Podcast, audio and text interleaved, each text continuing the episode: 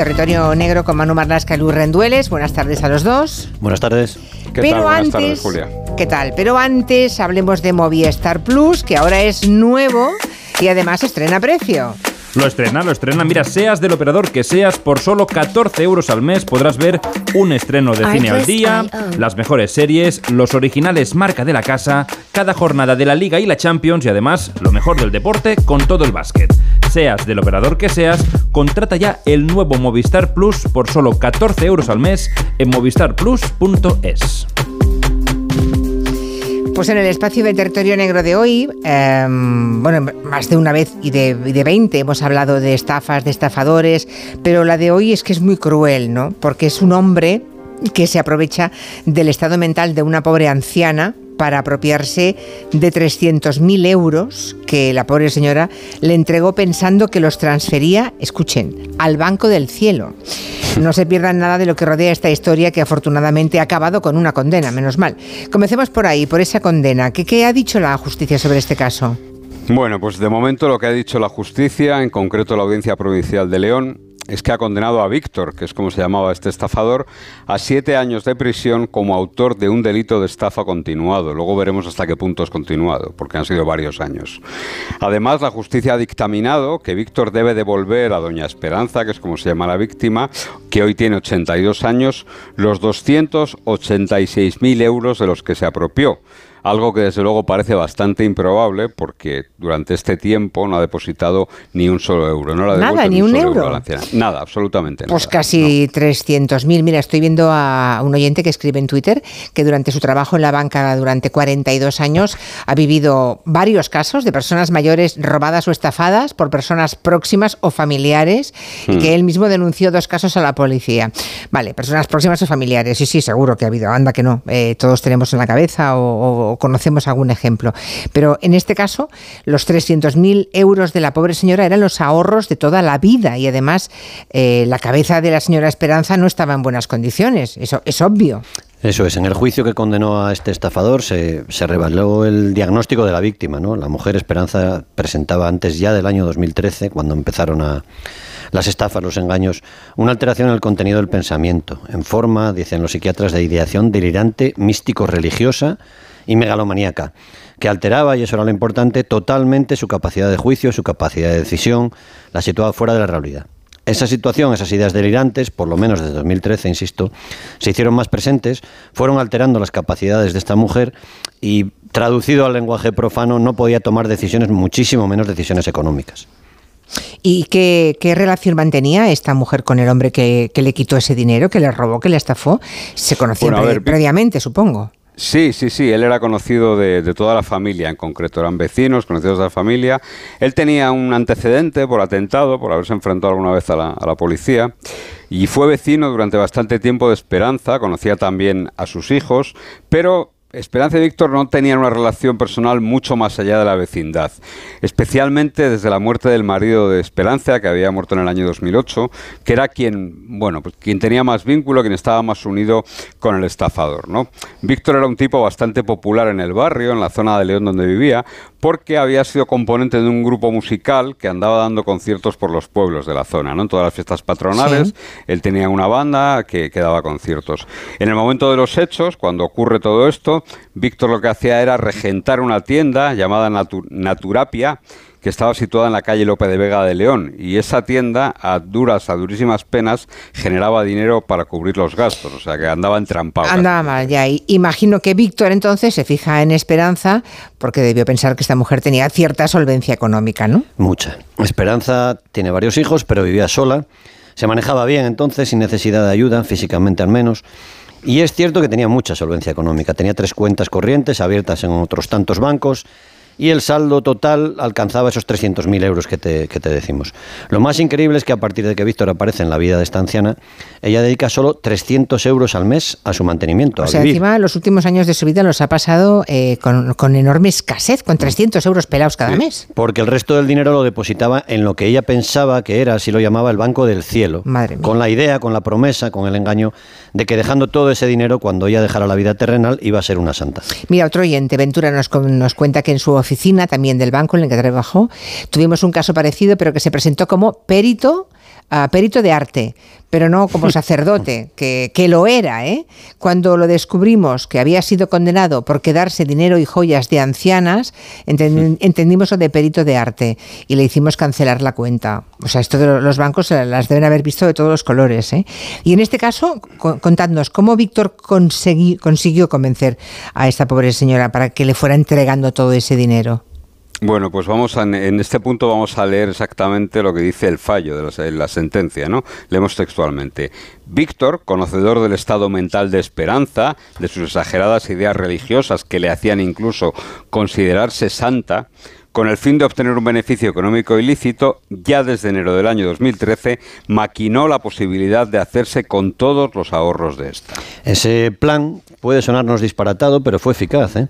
eh Víctor hizo creer a la anciana, con llamadas telefónicas siempre desde números ocultos, que nuestro Señor Jesucristo o la Virgen María la estaban llamando para pedirle a la anciana que sacara distintas cantidades de dinero de esas cuentas corrientes donde tenía los ahorros y se las entregara a él que él las iba a dejar en el Banco del Cielo, ¿no? O bien que se las llevase físicamente la anciana a la tienda que Víctor regentaba y dejara ahí el dinero. O sea, que esta mujer pensaba que mm, depositando su dinero en ese inexistente Banco del Cielo, que se inventó el estafador, eh, ella tendría más fácil llegar a ser santa. Sí, sí. Eh, Tal cual. Lo que hacía era, iba con, mucha frecuencia, eh, primero una vez al mes y luego ya se, empezaron a multiplicar esas visitas. Digo que iba con mucha frecuencia a la tienda de Víctor. Allí Víctor tenía un pequeño cuarto dedicado a dar masajes y dentro de esta estancia había un cajón donde el hombre instaba a Esperanza a meter el dinero. Desde ese cajón, le decía Víctor, los billetes irían directamente hasta el Banco del Cielo. Allí le aseguraba Víctor, el dinero le daría una mayor rentabilidad y además además, además, esto era muy importante para Esperanza, con ese dinero podría construir una casa en el cielo para ella, junto a la de su marido y la de su madre, que ya habían fallecido tiempo atrás, ¿no? Víctor incluso le decía que él, oye, que también, que él también invertía y metía dinero en ese, en ese banco celestial. Pobre mujer, o sea que ella estaba convencida de la existencia de ese banco del cielo y creía firmemente en que todo lo que estaba haciendo, pues le, traería beneficios en el más allá. Claro, porque el montaje era, era bastante elaborado. La mujer declaró en el juicio que estaba convencida de que la Virgen María la había declarado santa el día 6 de octubre de 2013 y eso fue porque Víctor la hizo acudir a una misa en la iglesia de la Virgen del Camino, en León, y ese fue el momento, esa misa, que fue real, pero obviamente no está destinada a nombrarla santa ella, en el que el condenado pone en marcha la maquinaria para vaciar el dinero de esperanza, para desplumarla. Para dar mayor credibilidad a esas apariciones, el acusado escenificaba conversaciones en la tienda, al teléfono móvil, cambiaba la voz, hacía creer a Esperanza que estaba hablando con su madre fallecida incluso, con Dios o con la Virgen María. Cuando no funcionaba demasiado o no demasiado rápido, la presionaba, amenazándola con matar a sus hijos o con hacer desaparecer el dinero depositado en el cielo si contaba ella, la anciana, a los familiares que ella estaba dándole dinero. Claro, y la pobre señora seguía dándole dinero, ¿no? Convencida de que estaba hablando con el mismísimo Dios o con la Virgen María, claro. Mm, e, ella lo contó muy bien en la vista ahora en el juicio, lo contó ella. Ella misma, ¿eh? Ella misma. Sí, sí, ella lo contó, ella declaró en el juicio, fue el testimonio más importante, lógicamente, y contó que llevaba el dinero al cajón que había en la sala de masajes de la tienda de Víctor, cerraba el cajón cuidadosamente y se marchaba él le decía que ya bajaría a Dios nuestro Señor a por ello y que llevaría el dinero al cielo después. Antes de llevar ese dinero, siempre, siempre la llamaban por teléfono, la llamaban en esas llamadas de las que te hablaba Luis, y ella creía que era la voz de Dios, concretamente quien le estaba llamando, ¿no? Una vez recibida esa llamada de Dios, lógicamente, ella iba al banco y sacaba la cantidad que le pedía ese supuesto sumo hacedor y que esa cantidad siempre, curiosamente, eh, nuestro sumo hacedor siempre le pedía algo más de dinero. Un mes le pedía eh, mil y al mes siguiente dos mil y así sucesivamente, ¿no? Al principio fueron nada más que dos mil euros al mes, pero luego llegó ocasiones en las que le pedían de una tacada veinte mil euros. Decías que Esperanza, la anciana, declaró en el juicio y fue contundente, pero también fue es un poco da un poco de penilla, ¿no? Ella dijo textualmente que quién puede negarse a lo que le pida Dios nuestro Señor. Ya, pobre mujer, claro. Su estado mental indica que todavía hoy sigue creyendo que quien hablaba con ella era el Altísimo. ¿eh? A día de hoy todavía, ¿eh? En casi siete años de este proceso que hemos contado aquí, entre enero del año 2013 y diciembre de 2019, Esperanza la anciana le entregó a Víctor, su vecino, 286.692,20 euros. En el año 2017, una de las cuentas que tenía en Unicaja se quedó a cero después de que ella sacara en efectivo 113.135 euros. Qué barbaridad, qué barbaridad. Tenía además, eh, tenía más cuentas, ¿no? El estafador seguro que era voraz y no tenía límites, iba buscando los límites de esta pobre señora. Porque él, por alguna razón que no ha quedado determinada en el juicio, se enteró muy bien de todas las Claro, es lo que, veo. De una cuenta que Esperanza tenía en el Banco Santander, la mujer metió, sacó de ahí el dinero y lo metió en el Banco Celestial 152.156,66 entre junio del año 2014 y diciembre del 2019. Pero es que además, en dicha cuenta, Esperanza contrató dos préstamos bancarios con el único fin de entregar su importe total al acusado y esos préstamos ascendían a 74.735,50 euros. ¿Y tiene Solo, que como digo... ¿Tiene que devolverlo eso ahora? Claro, claro, sí, sí. sí eh, eh, lo acabó devolviendo el hijo. Ese dinero era para atender las peticiones que el acusado le hacía simulando ser nuestro Señor Jesucristo, la Virgen María. Bueno, y en esa cuenta además estaba desde noviembre del, año 2014 su pensión de viudedad, que ascendía a 713,21, que sacaba prácticamente íntegra y en efectivo para llevarla también al Banco del Cielo, tal y como le había indicado Víctor. La anciana tenía una tercera cuenta corriente, esta vez en la, en la entidad Abanca, en la que hizo varios reintegros de efectivo desde diciembre de ese 2013 hasta octubre de 2017, en la que también la dejó a cero. De aquí sacó 46.654 euros. En resumen, y como te habíamos comentado, la anciana solo se guardaba para ella misma unos 300 euros cada mes. Me parece tremendo que encima, es, eh, porque con 300 euros al mes, la pobre mujer... No, malvivía la mujer. malvivía, en todo caso tenía capacidad económica para, para, darse, para alimentarse mejor y para darse muchos más caprichos, y no vivir con, esas, con esa escasez. Todo el dinero, todo el resto del dinero fue a manos de Víctor, que llegó a sacarle 20.000 euros al mes. Brutal. Eh, este individuo, Víctor, ha sido condenado, decíamos al principio, a siete años de prisión. ¿Ha reconocido él el engaño? ¿Ha, pedido perdón? ¿Ha devuelto el dinero? Ya me habéis dicho que ni un euro ha devuelto aún. No, a las tres preguntas. Se lo habrá gastado, seguramente. Nada, no solo no ha reconocido el engaño, sino que sostiene que a la que nunca le entregó dinero, que la mujer nunca le entregó dinero. Tampoco ha devuelto un solo euro de todo lo que se llevó y solo reconoció conocer a Esperanza desde años atrás porque él iba a la peluquería de su hermana, decía. En el juicio, porque él no declaró en fase de instrucción, en el juicio contó que de vez en cuando le seguía la corriente a la mujer porque ella era pues muy obsesiva, reiterativa, pesada, enajenada. Ah, encima. Sí, sí, claro. Y, además afirmó que él jamás le metió ideas religiosas en la cabeza. Es más, decía que cuando le seguía la corriente lo hacía para que dejara la tienda, para que abandonara la tienda, porque asustaba a los clientes. A todo esto yo le voy dando vueltas y seguro que los oyentes también. Esta mujer tenía familia, ¿no?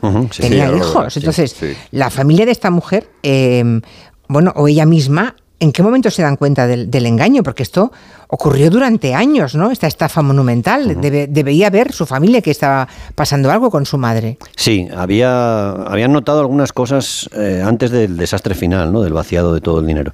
La mujer anciana siempre daba 50 euros a cada nieto en Navidad. Y el último año ya dijo que no podía darles eh, esa cantidad a sus nietos porque no tenía dinero. Como pasa muchas otras veces, es una casualidad la que acaba destapando toda esta historia tan triste, y es que la anciana tiene una avería de fontanería en su casa. El fontanero va a repararla, le cobra 25 euros y ella le dice que no tiene dinero para pagarlo. Imagínate cómo vivía. Ni 25 euros. Como, bueno, acuérdate, 300 euros al mes. Ya, ya, ya, ya. Entonces, eh, claro, no puede pagar al fontanero, el fontanero no se va, tiene que cobrar, le enseña una de las cartillas del banco a sus hijos y ven los hijos que la cartilla del banco increíblemente está a cero euros. A cero. Y los hijos algo debían saber de lo que tenía esta señora, claro. Van a los otros dos bancos donde también tenía cuentas corrientes y también les dicen que esos dos bancos la cuenta está a cero y en uno de los bancos le sugieren que a lo mejor estaría bien contratar un detective privado para saber qué estaba pasando con el dinero de esta mujer. ¿no? Claro, además era ella la que iba a quitar, a sacar el dinero, claro. Claro, acuérdate que lo que te ha dicho Manu, además de dejar vaciado eso, había pedido dos préstamos y debía dinero ya al banco también. Madre mía, ¿y qué hizo la familia en ese momento? ¿Contrató a un investigador, un detective privado o no? No, porque bueno, cuando los tres hijos eh, empezaron a, interrogarla, a preguntarla, la mujer acabó derrotando, acabó confesando y le contó a los, a los hijos, imagínate ese momento, que todo ese dinero había ido a parar a la tienda de Víctor y que ella, bueno, estaba convencida de que era para tener una casa en el cielo junto a su marido, que había muerto unos años atrás, en el 2008, ¿no? Los hijos de Esperanza, la verdad es que estuvieron finos, prepararon una trampa y decidieron que su próxima visita al local de Víctor, eh, Esperanza iba a llevar una grabadora encima. Y esta visita y la grabación obtenida allí dejó muy claro lo que estaba ocurriendo y sirvió para que en diciembre del año 2019, seis años después de que empezase Víctor a sacarle el dinero, el hijo de Esperanza denunciase los hechos ante la policía. ¿Y qué se escucha en la, en la grabación? Bueno, se escucha a Víctor, a este hombre, al estafador, poniendo distintas voces, cambiando de voz que salen de las altavoces del techo de su local, que él se va haciendo pasar por un ser celestial, dice cosas como no puedo servir a quien no tiene dinero, amenaza a la anciana con frases como una palabra que digas te mato a los hijos, te dejo sola, no ves que soy Dios, le has dicho algo a los hijos, por lo que has hecho te voy a castigar, te mato a los hijos. La mujer se asustó, estaba convencida de que le hablaba a Dios, niega en esa grabación haberles dicho nada a sus hijos y promete a este vecino que volverá a llevarle dinero. En cuanto a la grabación, el acusado se limitó a explicar que él amenazaba de muerte a los hijos de Esperanza solo para ver si se marchaba por fin de la tienda y le dejaba porque según él no había forma de que se marchara de la tienda, tenía conversaciones extrañas y le espantaba a los clientes. Madre mía. A todo esto, eh, condenado a siete años este tipo, estará en la cárcel, supongo. Bueno, pues pese a los siete años de condena, pese a que la condena ya es de hace unas cuantas semanas, lo cierto es que Víctor no ha pasado ni un solo día en prisión todavía. Hay que esperar a que la sentencia sea firme, es decir, a que la ratifique el Supremo, para ver si acaba entrando en la cárcel. De momento lo que ha hecho ha sido despedir al abogado que tenía y ha designado uno, a uno de oficio para el recurso al Supremo, ¿no? perdón, al TSJ. Y desde luego sigue sin devolver un solo euro de los más de 280.000 que Esperanza llevó a ese banco de y, aquí se equivoca además, porque si hubiese eh, pagado por lo menos parte del dinero, seguramente habría sido considerada la reparación del daño, le habrían rebajado la condena y probablemente ni siquiera tendría que entrar en prisión. Ya, pero, si se lo ha fundido, a saber, ¿no? Y Esperanza, que posiblemente es la mujer de más edad que hemos visto en la historia criminal de España, que ha puesto una grabadora oculta a un, a un estafador. ¿eh? Pues sí, sí, sí, la verdad es que estuvo, estuvo fina ahí, o sea que mm, digamos que su cabeza no está bien, pero tuvo la capacidad suficiente para hacer eso. ¿eh? bueno, ahí los hijos, ahí los hijos. Ya, bueno, claro. Claro. Oye, muchísimas preguntas aquí. Bruno dice, una pregunta, ¿y en el banco no sospechaban nada cuando hacía esos reintegros tan altos? Se supone que se debe de justificar el destino de los fondos por encima de 10.000 euros en efectivo. Y otros, José Ángel... No, incluso notificar por encima de 3.000. Claro. sí, sí. Dice, ¿y en las entidades bancarias no activaron ningún protocolo a ver lo que pasaba con esas cuentas? O sea, tengo aquí a los oyentes rebotados con las entidades bancarias. Bueno, bueno el eh, estafador es otro, ¿eh? Pero, estamos pensando en una, tenemos que pensar en una ciudad pequeña, en la que todo el mundo conocía Esperanza, claro, que daba, daba, absoluta tranquilidad y nadie, vaya en persona a hacer los reintegros. ya, ya, ya. Y claro, otro, otro más, dice, ¿y el banco a la hora de conceder préstamo no verificó nada?